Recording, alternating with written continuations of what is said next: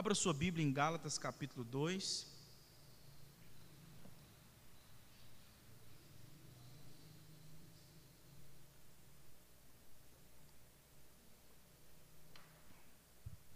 Gálatas capítulo, capítulo 2, versículos 1 a 10.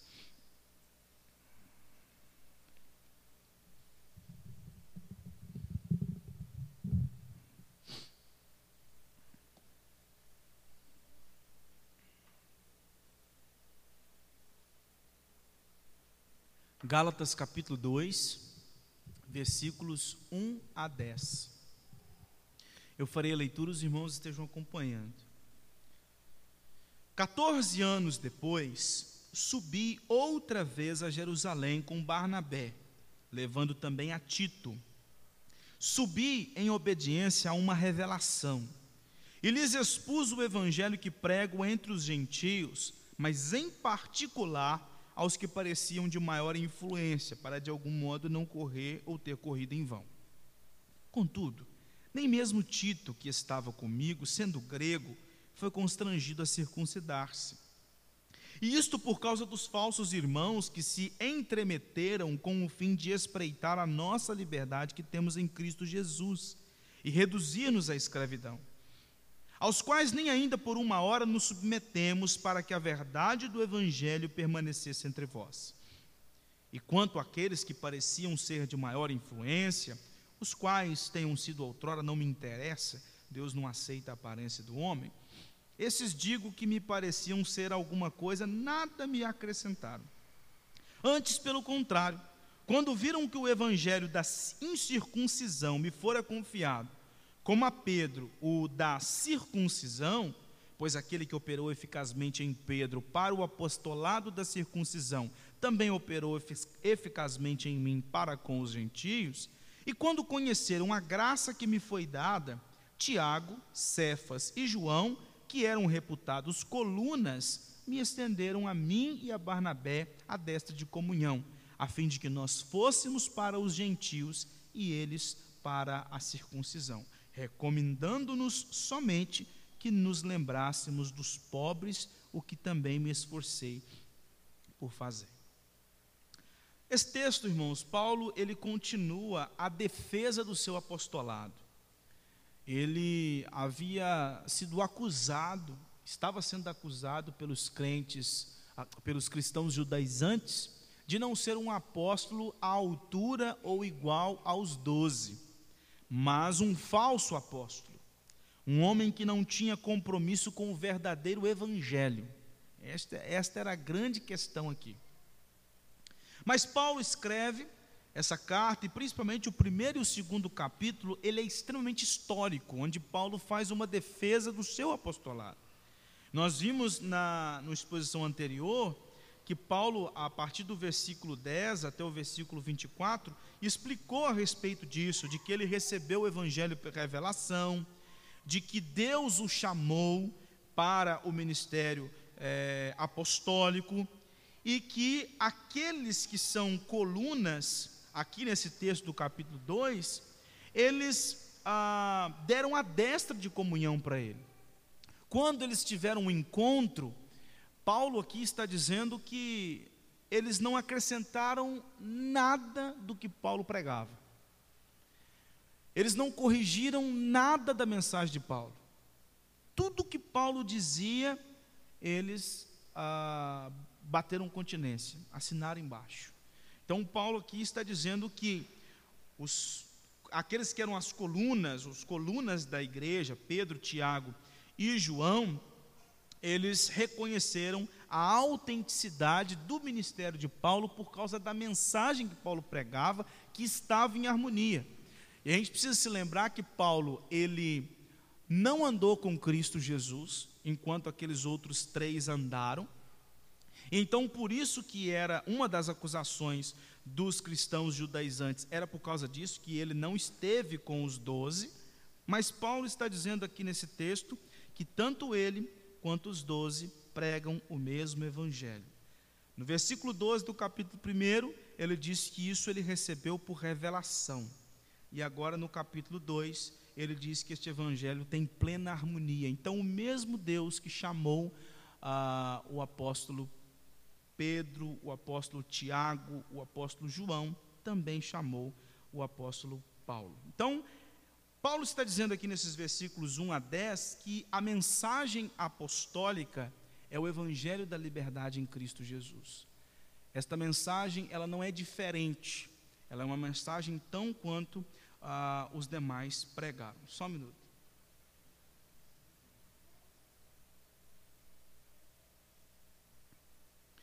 E agora, nesse texto, nos versículos 1 a 5, o apóstolo Paulo diz que, primeiro, Deus o evangelho ele é pregado para a libertação do homem e não para a escravidão.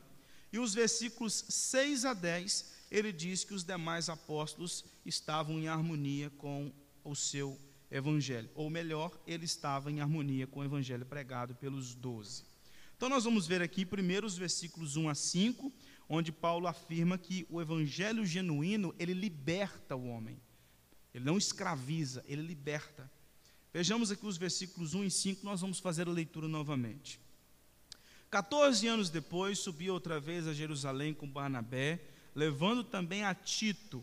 Subi em obediência a uma revelação e lhes expus o evangelho que prego entre os gentios, mas em particular aos que pareciam de maior influência, para de algum modo não correr ou ter corrida em vão. Contudo, nem mesmo Tito, que estava comigo, sendo grego, foi constrangido a circuncidar-se.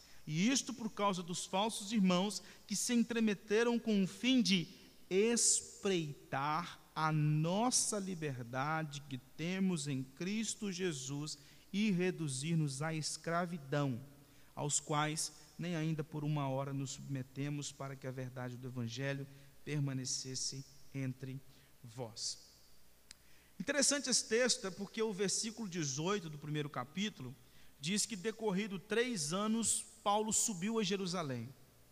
E agora, no primeiro versículo do capítulo 2, ele diz que 14 anos depois ele subiu outra vez a Jerusalém. A gente ah, não tem como a gente bater o martelo se esses 14 anos são depois dos três. Né? Depois de três anos mais 14, ele foi a Jerusalém ou se esses 14 estão embutidos aqui nesses três do versículo 18. Mas a, a, a, gente, o que a gente sabe à luz do texto é que Paulo esteve em Jerusalém por duas vezes. Na primeira vez, ele viu Tiago, que aqui está no versículo 19, e viu Pedro, que ele chama aqui de Cefas, né? No, no capítulo 2, ele diz que além desses dois, quando ele vai pela segunda vez em Jerusalém, ele encontra também João, porque os três eram considerados colunas. E se os irmãos se lembram bem, quando Jesus foi para o Monte da Transfiguração, quem estava lá eram os três: Pedro, Tiago e João. Os três estavam com Jesus naquele momento. Então, eles eram considerados como colunas dos doze. E Pedro, o cabeça desse colégio apostólico. E aí, quando ele tem esse encontro com os colunas, depois de ah, 14 anos, então veja que passou muito tempo.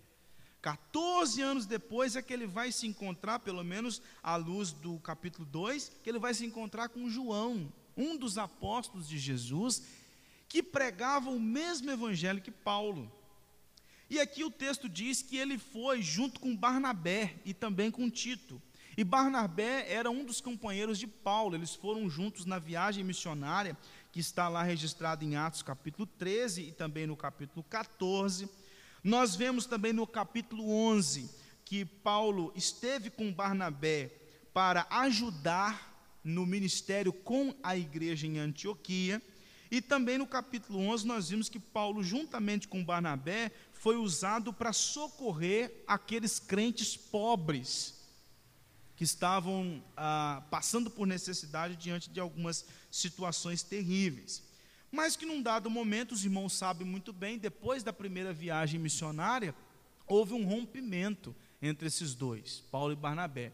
Um rompimento pelo bem, porque cada um foi para um lado, e aí no lugar de uma comissão missionária, nós tínhamos duas comissões.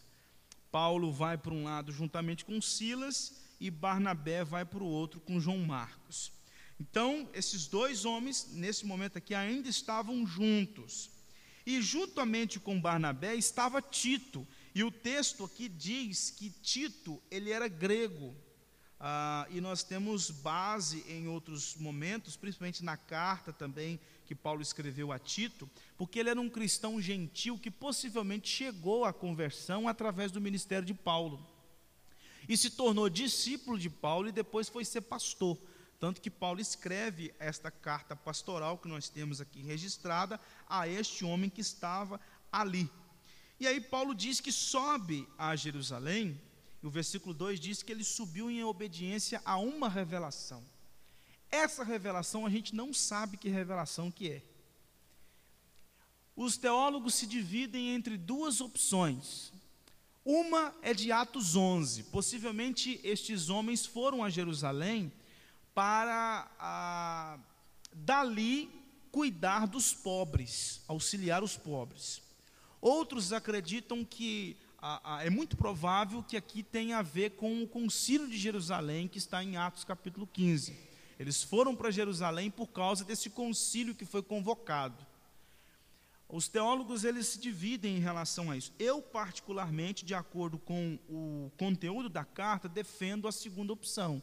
Eu acredito que Paulo ah, tenha ido a Jerusalém, até por causa do conteúdo da carta aos Gálatas, por conta deste problema que estava acontecendo da entrada dos gentios na comunidade da fé. Então é muito provável que seja Atos capítulo 15 o contexto dessa, dessa subida para Jerusalém.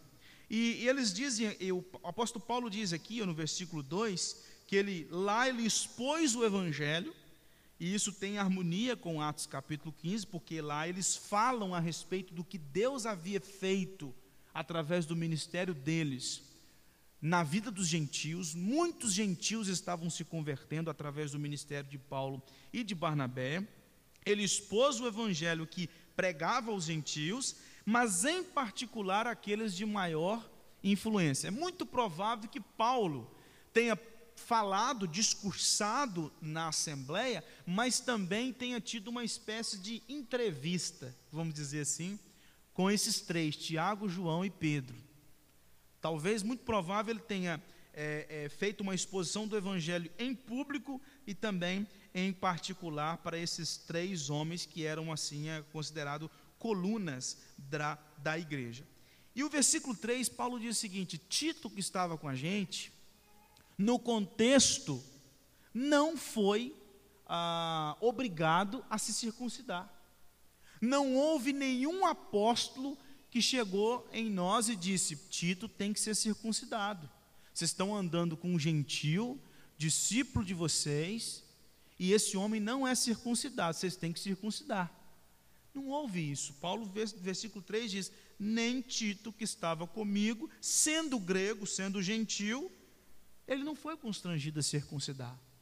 Ele não precisou. Então, Paulo está dizendo assim: vocês cristãos judaizantes, na verdade, ele está falando isso para a igreja aos Gálatas. Os cristãos judaizantes estão dizendo que eu prego um evangelho diferente dos doze.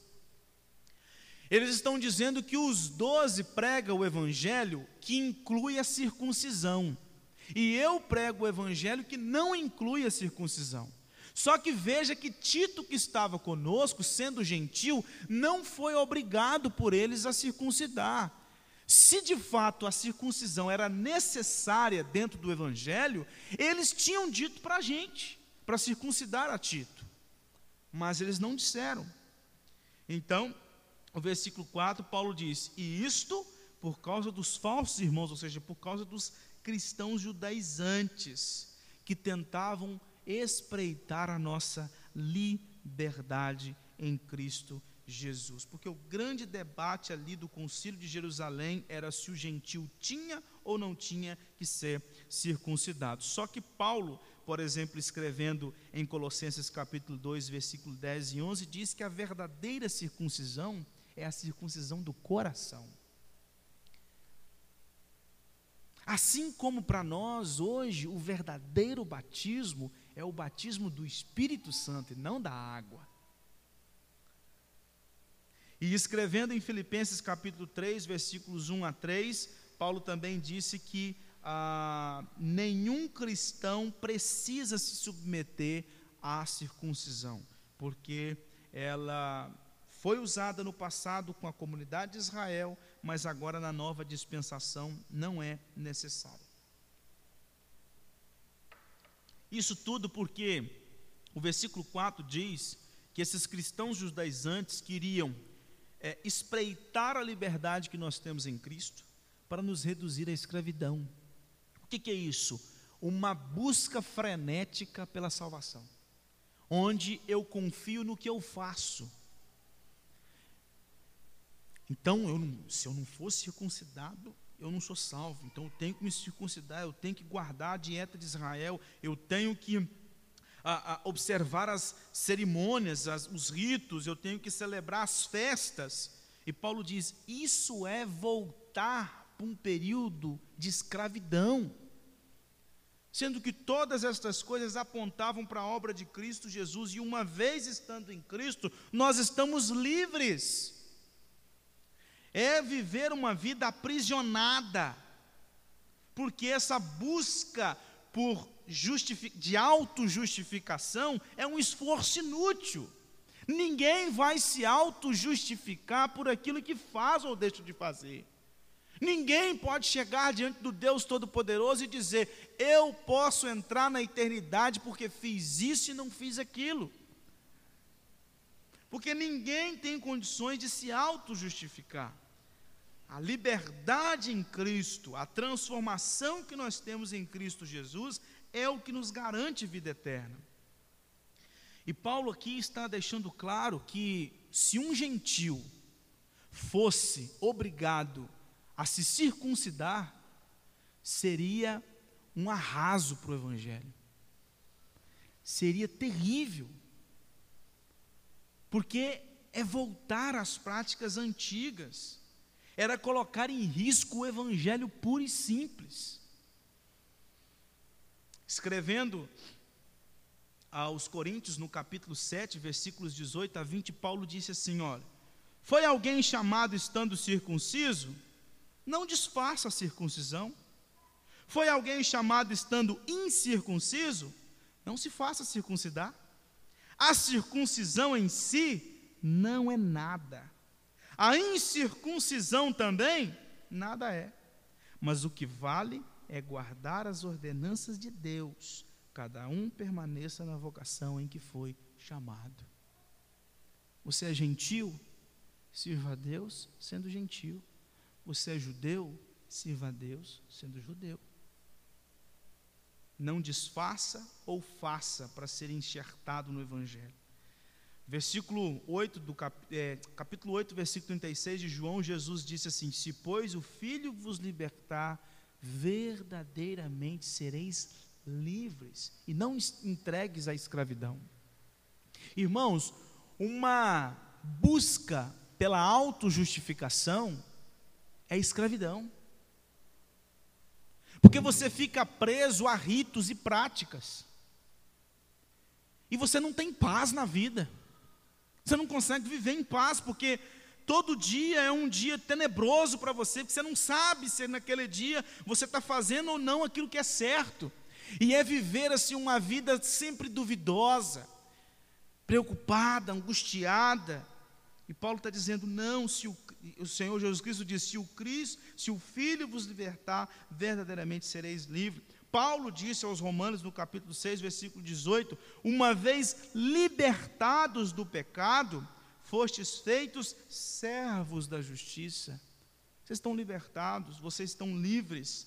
Vocês não precisam mais viver entregues ao pecado, mas agora vocês são escravos da justiça, vivendo para a glória do Senhor. Então, a liberdade em Cristo, ela não deve de maneira nenhuma nos conduzir aos ritos antigos. Se nós temos que incluir alguma coisa, está errado. É isso que Paulo está dizendo aqui nesse texto.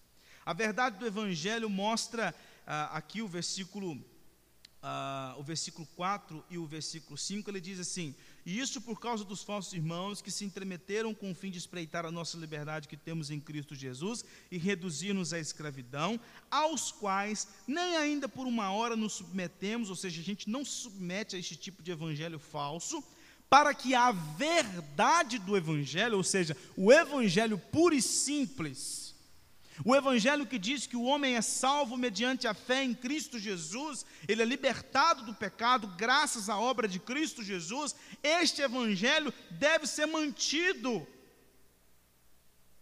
Para que vocês, olha o final do versículo 5, para o bem-estar de vocês, para que este, verdade, esse evangelho verdadeiro permaneça no meio de vocês, porque se nós nos entregássemos a esse tipo de pensamento, que os cristãos judaizantes têm, e fôssemos influenciados por eles, nós mataríamos a fé de vocês, nós destruiríamos as igrejas, porque nós perverteríamos o Evangelho. Isso é completa adulteração do Evangelho de Cristo Jesus. Então nós vemos aqui que desde o tempo do apóstolo Paulo, tem gente querendo incluir alguma coisa no meio do Evangelho. O evangelho puro e simples não é suficiente para muitas denominações, onde você tem que sim acreditar em Jesus, mas você tem que parar de, de comer determinados alimentos. Você deve sim acreditar em Cristo Jesus, mas você tem que guardar um dia onde você não pode nem ao menos lavar as vasilhas da sua casa.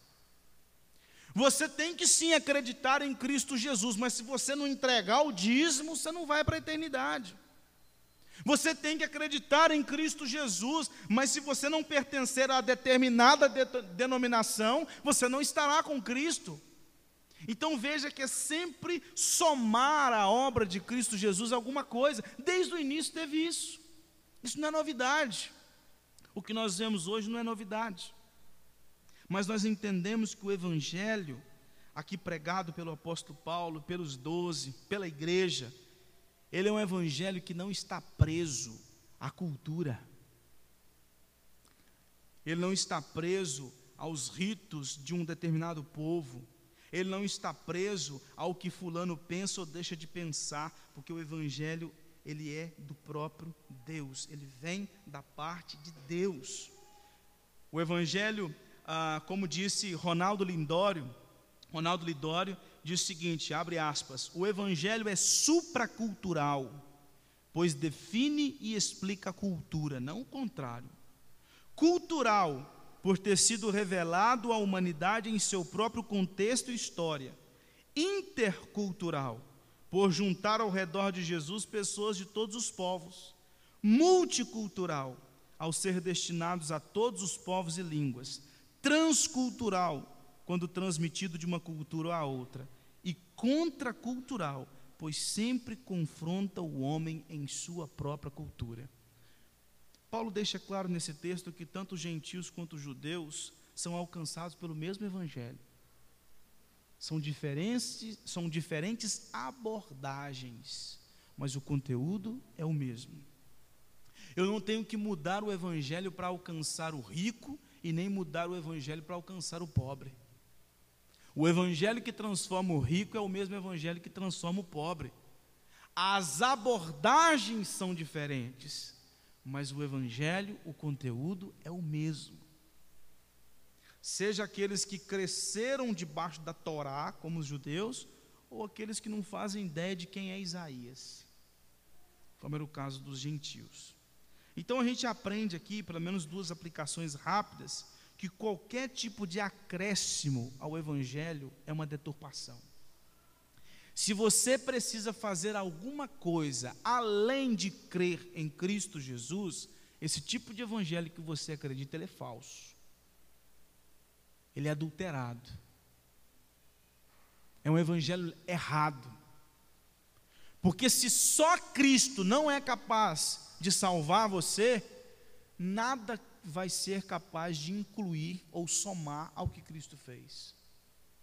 Se você, se, se você confia na denominação, se você confia na entrega dos dízimos, se você confia na sua dieta, se você confia que você faz isso e não faz aquilo outro, se a sua confiança está em coisas externas, além da fé em Cristo Jesus, isso é um falso evangelho. E as revelações aqui que Paulo diz no versículo 2, ah, é muito importante a gente fazer um, um ponto aqui, uma aplicação, porque Paulo diz: subir em obediência a uma revelação. A gente sabe muito bem que isso aqui aconteceu na época apostólica. Nós não temos hoje novas revelações, ninguém vai para determinado lugar porque recebeu uma revelação de que tinha que ir para lá. Isso aqui aconteceu porque Paulo era um apóstolo, então no período apostólico tinha esse, me, esse modo de Deus agir com o seu povo. Tá? Agora, os versículos 6 a 10. Paulo diz que o evangelho genuíno ele está em harmonia com a tradição apostólica. O evangelho genuíno respeita a tradição. O evangelho a gente não inventou ele há 50 anos atrás. O evangelho que nós pregamos hoje ele é milenar. Ele respeita a tradição da igreja, a tradição apostólica. Veja os versículos 6 a 10. E quanto àqueles que pareciam ser de maior influência, quais tenham sido outrora, não me interessa, Deus não aceita a aparência do homem. Esse digo que me esses digo que me pareciam ser alguma coisa, nada me acrescentaram. Antes, pelo contrário, quando viram que o evangelho da incircuncisão me fora confiado, como a Pedro, o da circuncisão, pois aquele que operou eficazmente em Pedro para o apostolado da circuncisão também operou eficazmente em mim para com os gentios. E quando conheceram a graça que me foi dada, Tiago, Cefas e João, que eram reputados colunas, me estenderam a minha Barnabé desta de comunhão, a fim de que nós fôssemos para os gentios e eles para a circuncisão, recomendando-nos somente que nos lembrássemos dos pobres, o que também me esforcei para fazer. O versículo 12 do primeiro capítulo, Paulo diz que o evangelho que ele prega é um evangelho que ele recebeu por revelação. Só que o evangelho que ele recebeu por é, é, é, revelação estava em harmonia com o evangelho pregado pelos outros apóstolos. Nós vimos, se eu não me engano, na última exposição, que há muitas denominações aí pelo Brasil afora que surgiram de revelações. Só com um evangelho que não está em harmonia com a tradição apostólica. E Paulo disse no versículo 12 do primeiro capítulo que o evangelho que ele pregava era mediante revelação, mas que está aqui, de acordo com os versículos 6 a 10, em harmonia com o evangelho pregado pelos doze. Veja que Paulo diz nesse texto que eles não mudaram nada do que Paulo pregava. Eles não incluíram nada, eles não chegaram para Paulo e disseram assim: Paulo, está faltando um detalhe nesse evangelho que você prega. Você está esquecendo de falar isso. Ou Paulo, você está dizendo isso aqui, mas na verdade isso aqui não é muito bem assim, não. Deixa a gente só corrigir aqui. Jesus falou foi de um outro jeito. Não, Paulo diz assim: eles não me acrescentaram nada. Tudo que eu falava, eles também falavam. Tudo que eu pregava, eles também pregavam. Não tinha diferença do nosso evangelho. E Paulo deixa, é, a gente vê isso claramente lá em Atos capítulo 15, quando Pedro e Tiago se levantam no concílio de Jerusalém e diz a mesma coisa que Pedro, que Paulo disse nas suas cartas a respeito da circuncisão.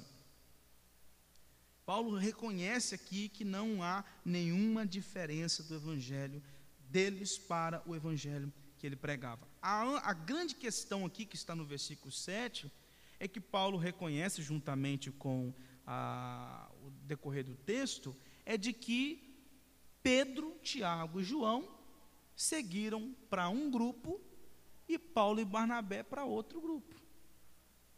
Mas o evangelho pregado era o mesmo. Enquanto Paulo pregava o evangelho aos gentios, Pedro, Tiago João pregavam para os judeus. Eram grupos diferentes, mas o evangelho era o mesmo. E Paulo está dizendo aqui no versículo 7 de que o evangelho dele era o mesmo evangelho que Paulo pregava para aqueles que eram circuncidados. O evangelho que Pedro pregava, ou seja, o mesmo evangelho que eu prego para gentil, Pedro prega para judeu.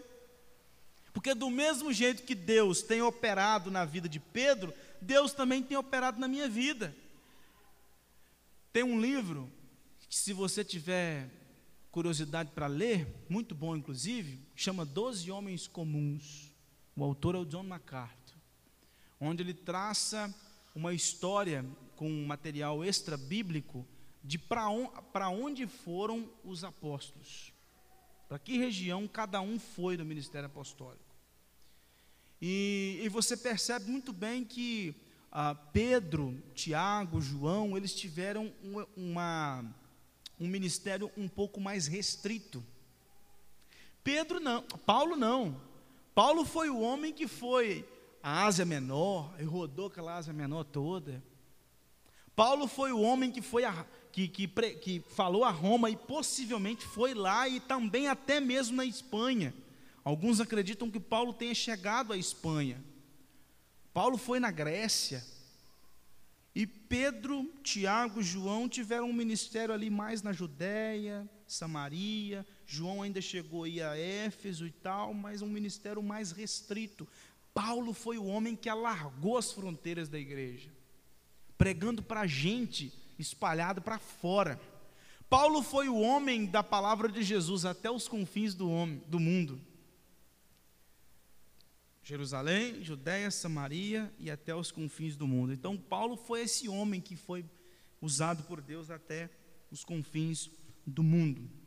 Grupos diferentes, abordagens diferentes, mas o mesmo evangelho. Lá em Romanos capítulo 2, versículo 29, e também no capítulo 3, versículo 30, Paulo diz o seguinte: Porém, judeu é aquele que o é interiormente, e circuncisão o que é do coração, no espírito, não segundo a letra, e cujo louvor não procede dos homens, mas de Deus, visto que Deus é um só, o qual justificará por fé o circunciso e mediante a fé o incircunciso. Judeus e gentios são salvos do mesmo jeito. Mediante a fé em Cristo Jesus. Então, depois dessa entrevista aqui, que Paulo possivelmente esteve nela, juntamente com Tiago, Pedro e João, ele, o, versículo, ah, o versículo 9 diz que eles então deram a destra de comunhão para Barnabé e para Paulo. E disse: Olha, continuem pregando o evangelho para os gentios. Aqui não significa que Pedro não pudesse pregar para gentios e que Paulo não pudesse pregar para judeus. Mas o foco do ministério deles estava bem é, delineado. Pedro, judeu, Paulo, gentios. Tanto que Paulo, Pedro escreve as suas duas primeiras cartas, as suas duas cartas é, para pessoas que estavam espalhadas pela face da terra. Então eles têm esse ministério focalizado. E aí o versículo 10, Paulo afirma que eles apenas disseram que eles não se esquecessem dos pobres. Não se esqueça dos pobres mas possivelmente, possivelmente aqui eles estivessem se referindo aos pobres da Judéia, que havia muitos pobres na Judéia, inclusive por isso que Paulo escreve a primeira e a segunda carta aos Coríntios pedindo oferta para os crentes da Judéia. Paulo aqui nessa carta aos Gálatas, no capítulo 6, versículo 10, ele disse que nós devemos fazer o bem a todos, principalmente aos da família da fé. Então ele fala a respeito da importância de nós pregarmos o evangelho e cuidarmos daqueles que carecem de socorro, de auxílio diante das suas dificuldades. Porque Paulo tinha noção a respeito disso, porque a lei dizia que nós devemos socorrer os necessitados. Lá em Êxodo 23, versículo 10 e 11 diz isso. Os profetas sempre disseram isso ao povo de Israel.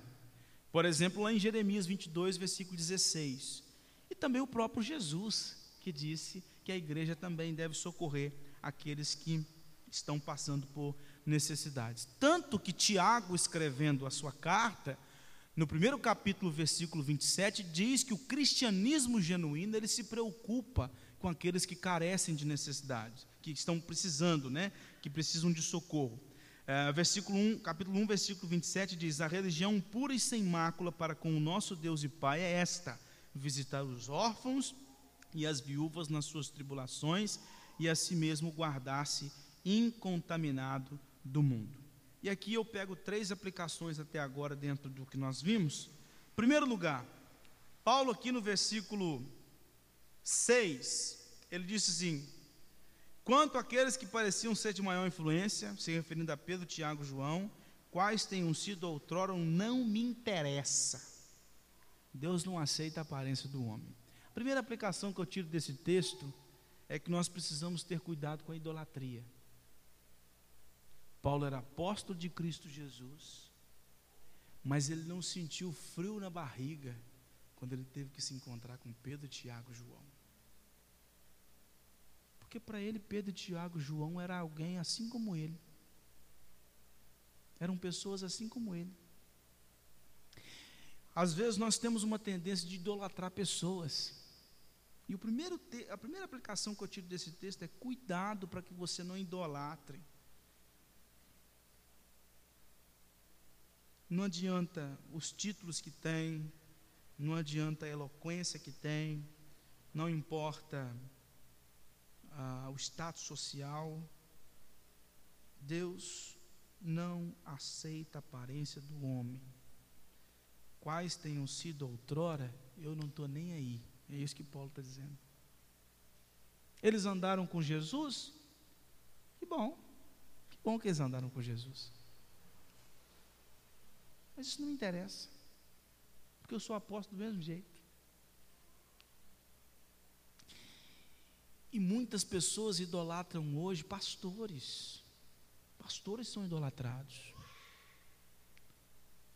Eu sei que ele tem os erros dele, são muitos, são terríveis.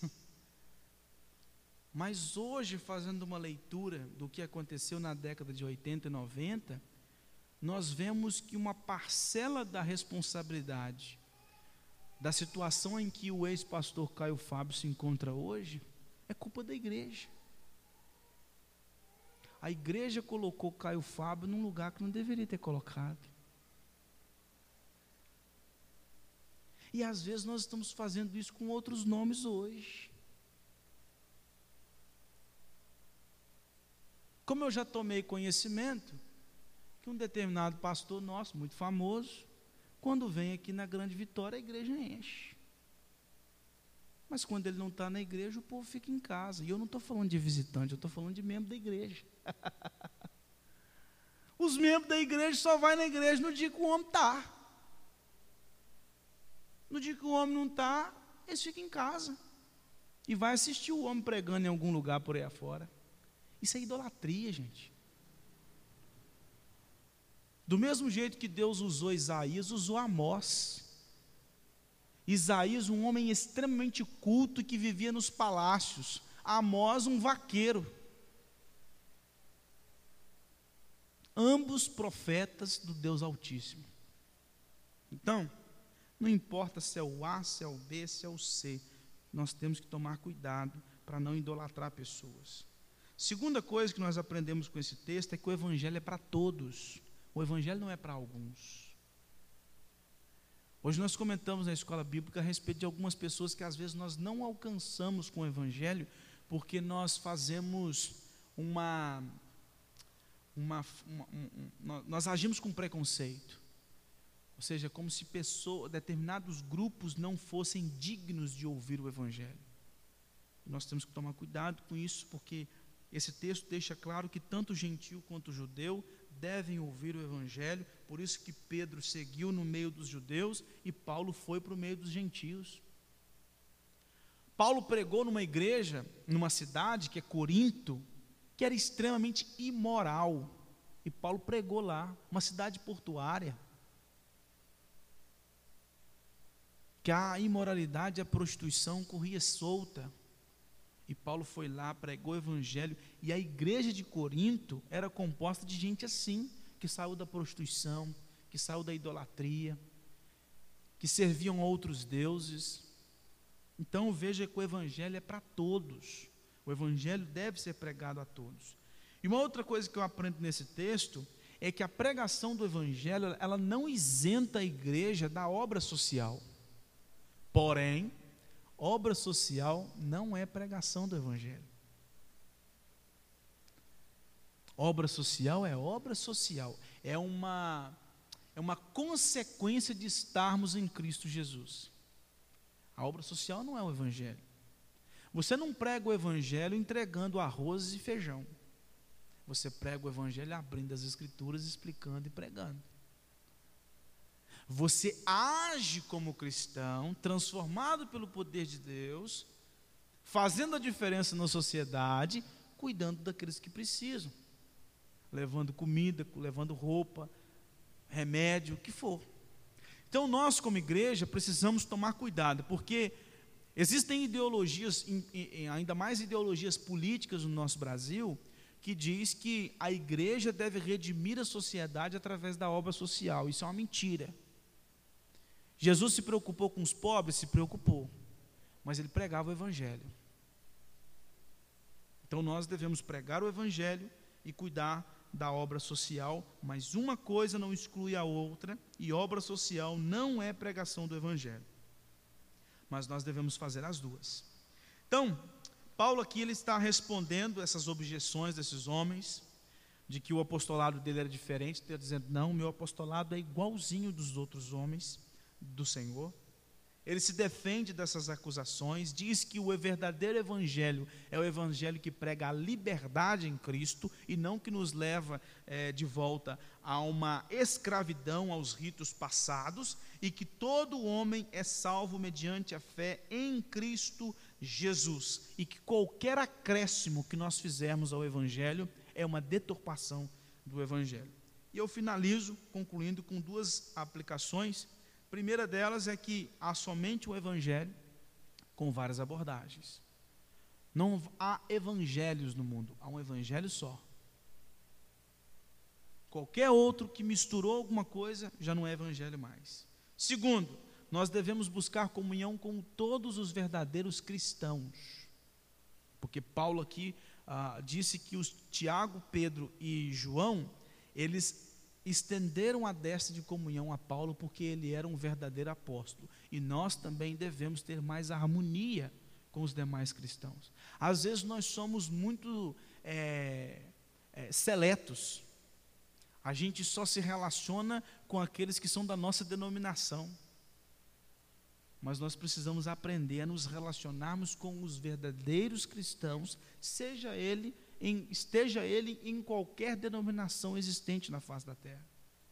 Se é um verdadeiro cristão, a não ser que ele seja na seita, a gente tem que tomar mais cuidado. Mas se está numa igreja genuinamente evangélica, que nós abraçamos, você não pode, você pode discordar disso, discordar daquilo, não entender isso, não entender aquilo, mas o fundamental está ali. Cremos em Cristo Jesus, somos salvos pela graça, mediante a fé e nós devemos ter mais harmonia, mais comunhão com esses nossos irmãos. E por último, nós não podemos jamais, jamais aceitar que o falso evangelho seja incluído em nossas congregações. Por isso a gente tem que prezar para que o púlpito seja puro e para que as canções sejam puras e para que a liturgia seja pura e para que a nossa vida cristã seja pura e para que a nossa obra social seja pura, para que o evangelho verdadeiro possa direcionar a nossa caminhada cristã para a glória do nosso Deus.